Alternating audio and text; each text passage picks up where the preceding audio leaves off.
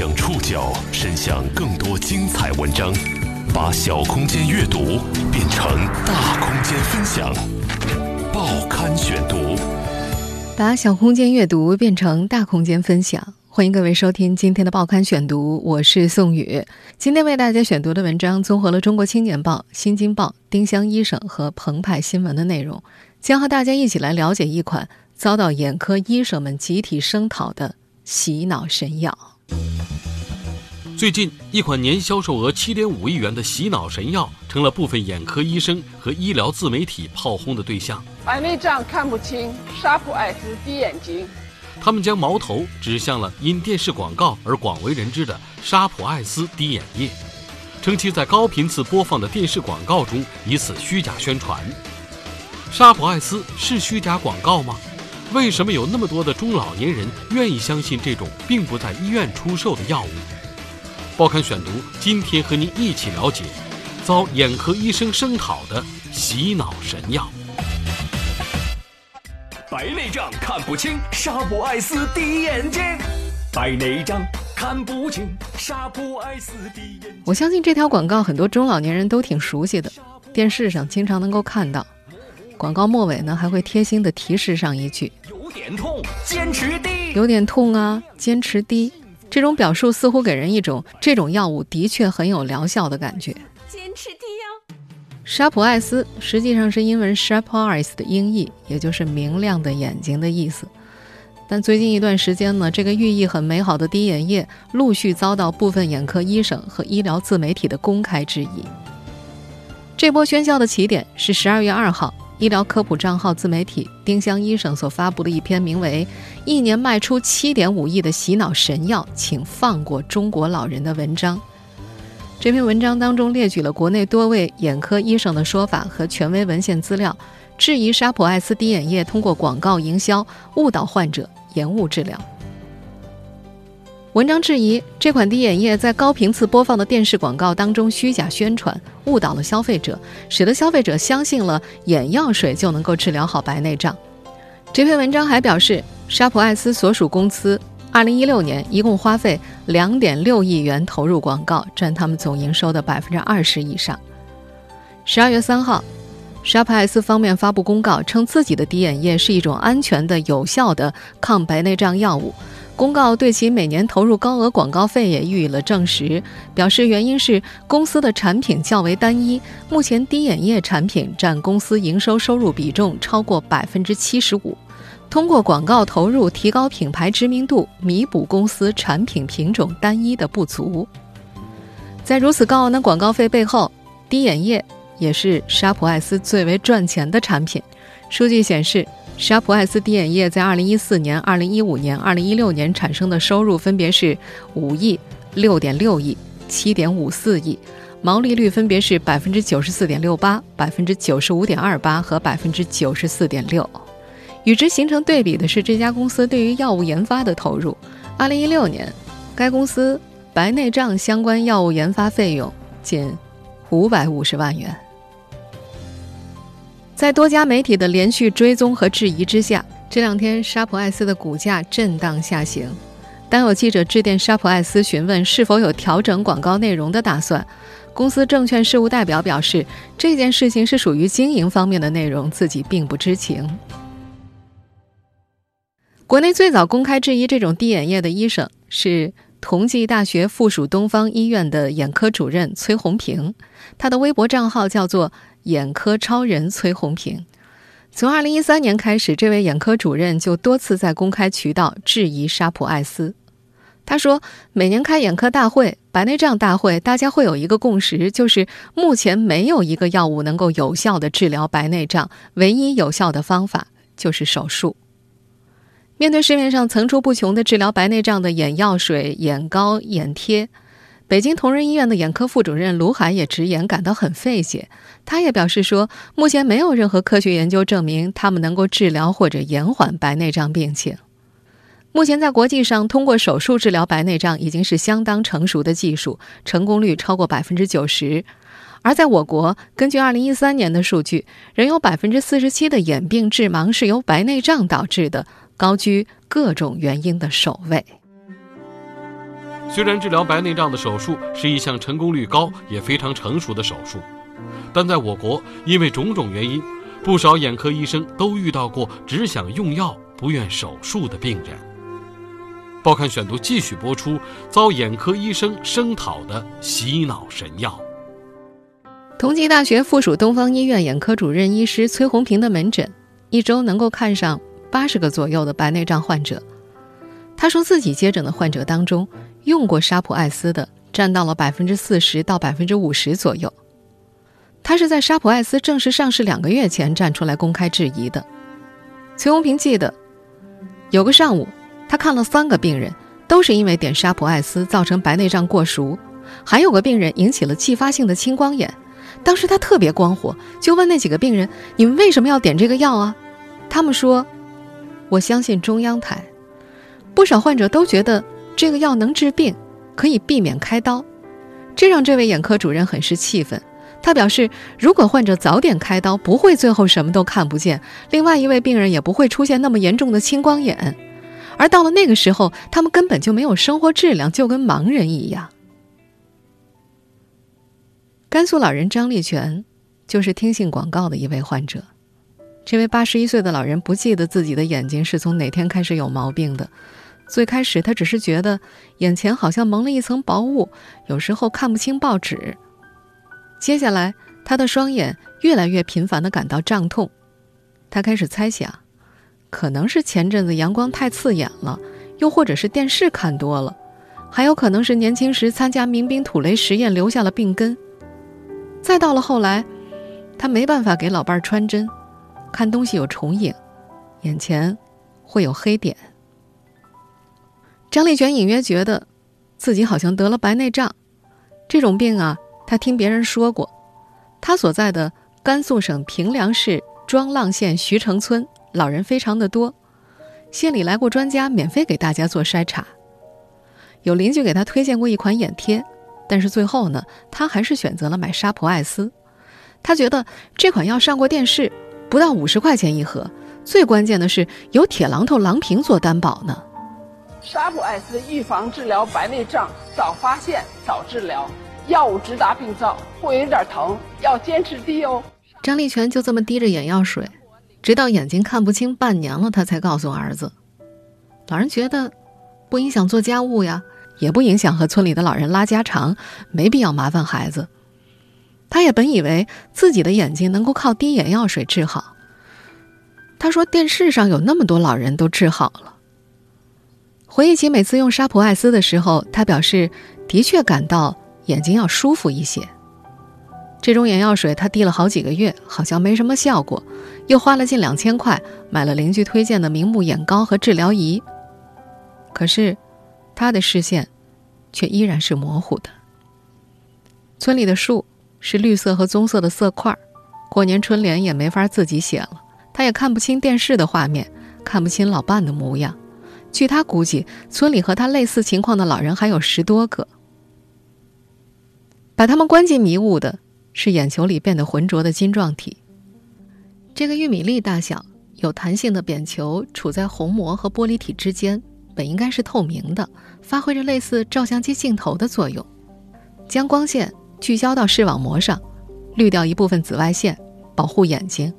而当它病变的时候，其中的蛋白质变得硬化不透明，阻碍光线进入眼睛，从而会影响视力。北京同仁医院眼科副主任卢海介绍，如果一个人的寿命足够长，得白内障的概率几乎是百分之一百。在这位眼科医生看来，这是机体自然老化的过程，没什么可怕的。这和皮肤长褶皱、骨质变疏松、血液循环减缓是一样的。和最早站出来质疑的崔红平医生一样，他也常常在医院碰到用了很长时间眼药水、药膏的病人。门诊室里总是有患者问他某种药能不能够治疗白内障。这位医生会一遍一遍地向病人强调：这药要是有用，我们为什么不用呢？医院不用有效的药，这不符合逻辑。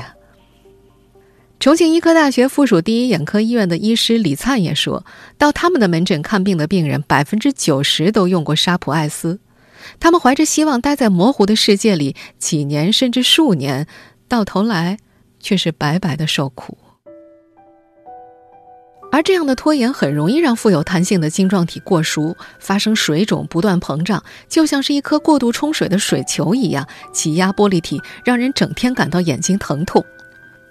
晶状体病变程度一旦变高，会增加治疗的风险。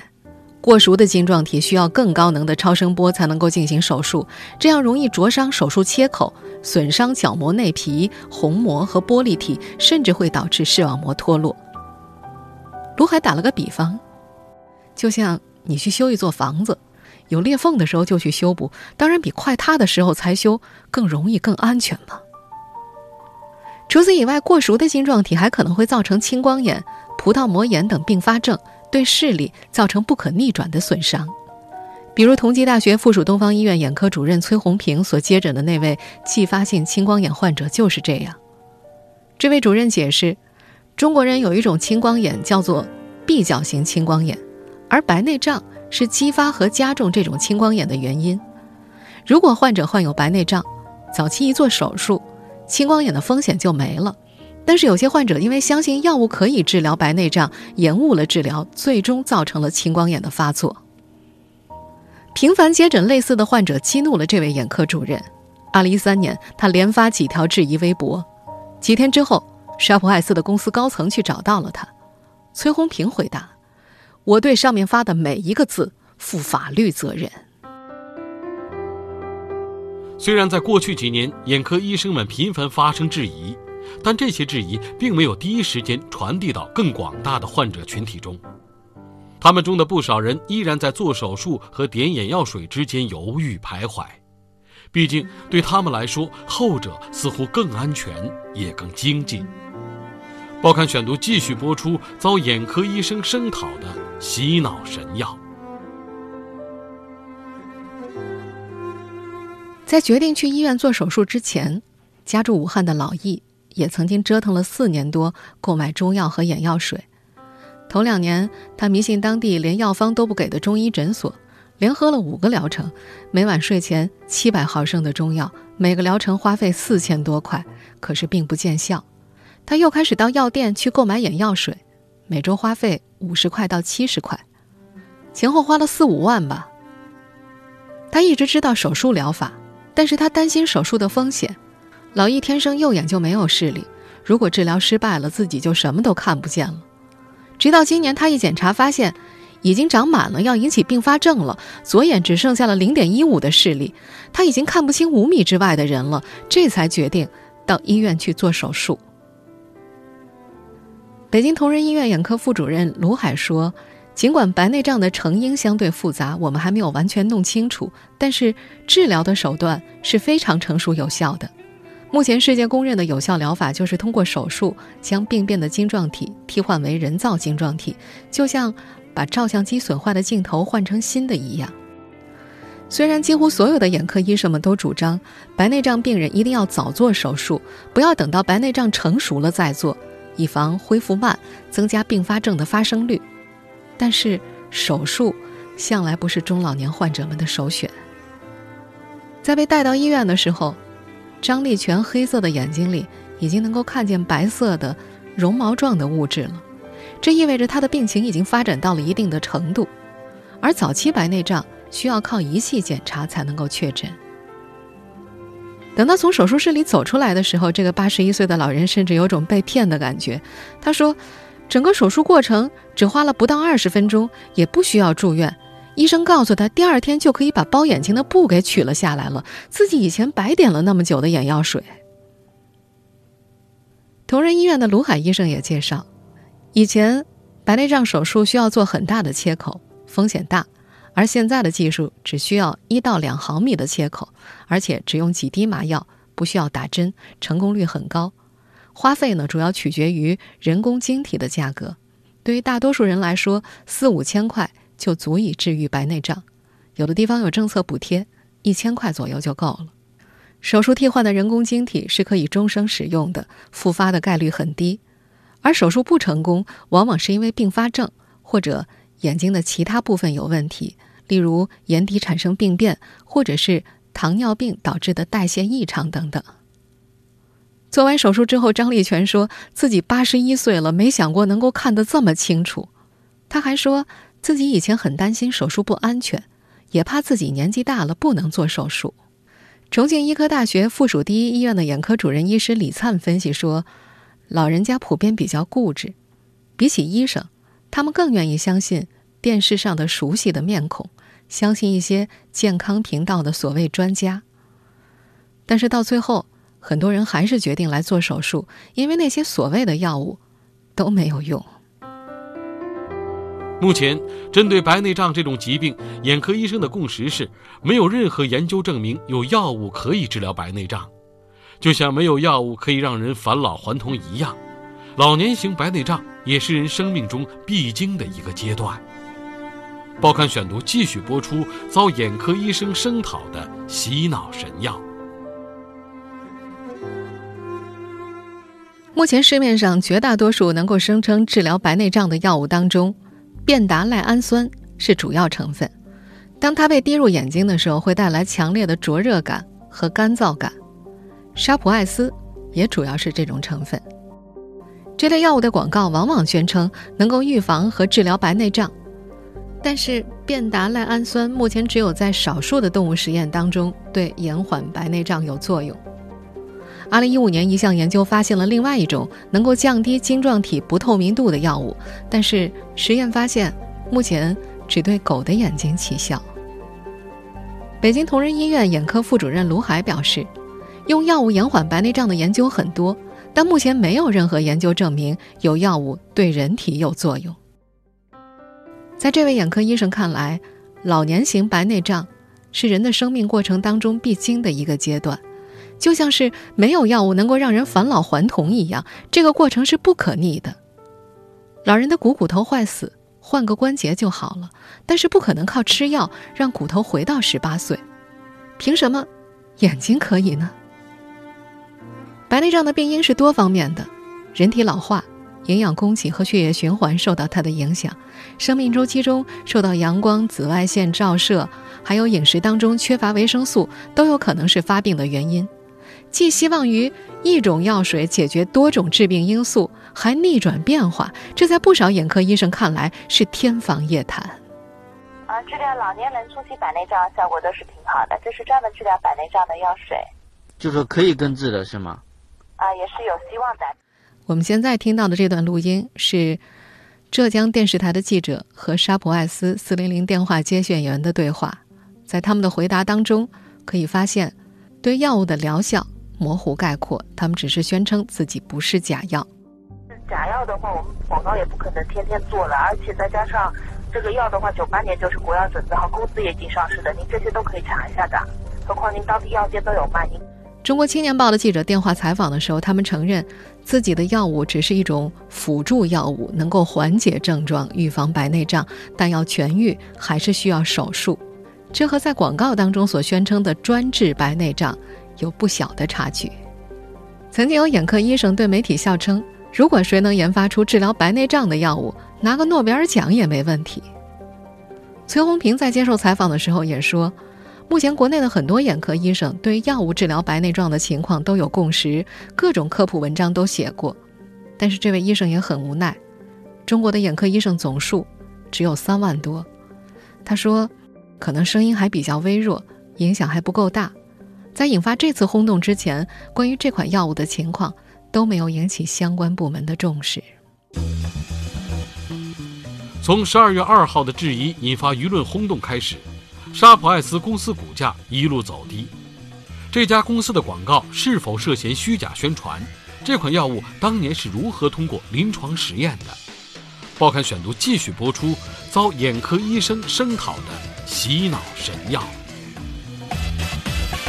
此番质疑席卷网络之后，十二月三号，沙普艾斯发布公告称，百分之零点五便达赖氨酸滴眼液，也就是沙普艾斯滴眼液，已经于上世纪九十年代通过了临床实验，是一种安全的、有效的抗白内障药物。他们还表示，公司发布的视频广告内容与药品监督管理部门审核批准的相应广告内容是一致的。他们还表示。沙普艾斯滴眼液视频广告内容符合广告法的相关规定，经过浙江省食品药品监督管理局审核批准，取得了相关药品广告批准文号。十二月五号下午，浙江省食药监局回复媒体采访表示，通过我省违法广告监测系统，近几年我局没有监测到有关沙普爱思滴眼液的违法广告，也没有收到国家总局和外省移送我省的有关沙普爱思滴眼液的违法广告通报。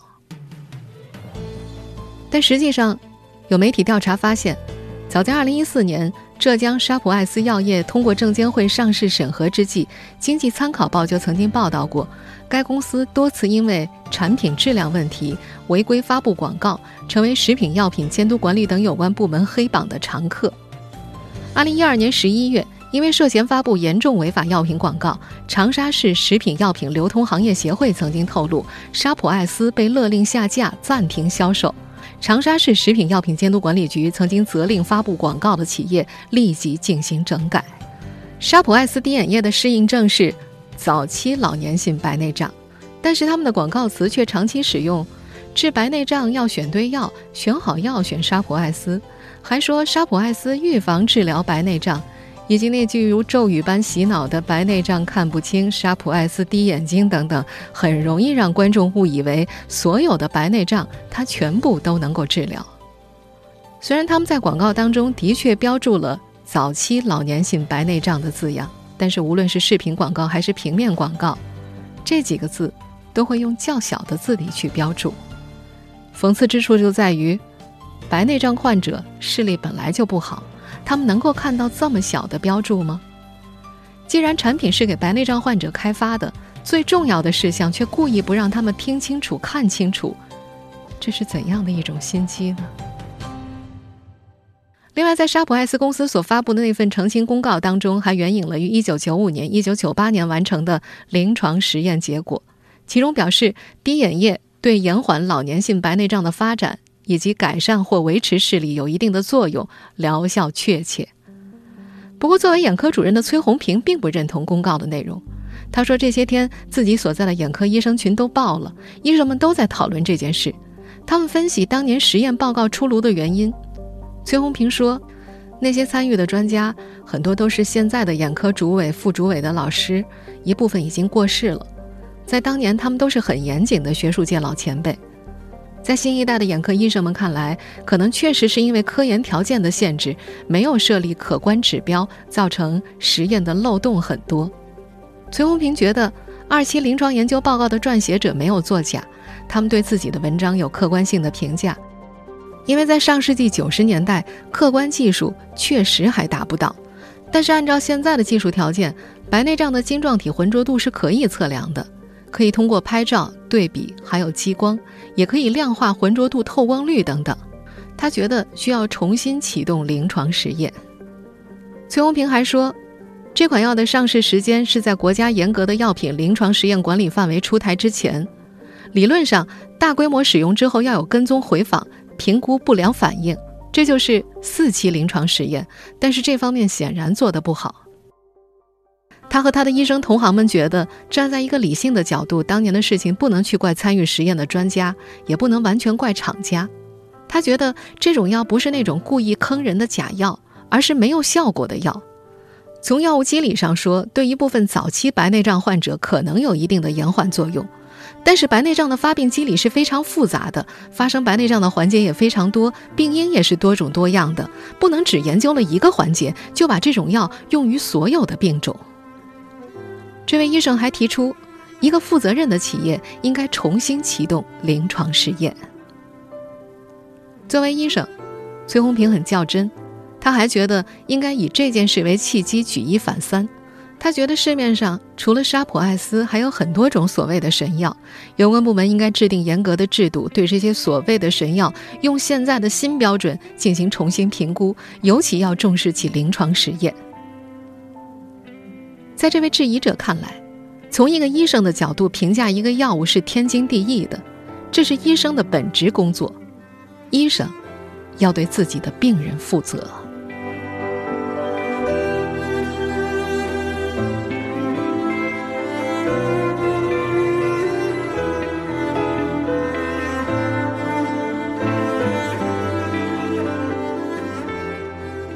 听众朋友，以上您收听的是《报刊选读》。遭眼科医生声讨的洗脑神药。我是宋宇，感谢各位的收听。今天节目内容综合了《中国青年报》《新京报》《丁香医生》和澎湃新闻的内容。收听节目复播，您可以关注“报刊选读”的公众微信号“宋宇的报刊选读”，或者登录在南京网易云音乐。我们下期节目时间再见。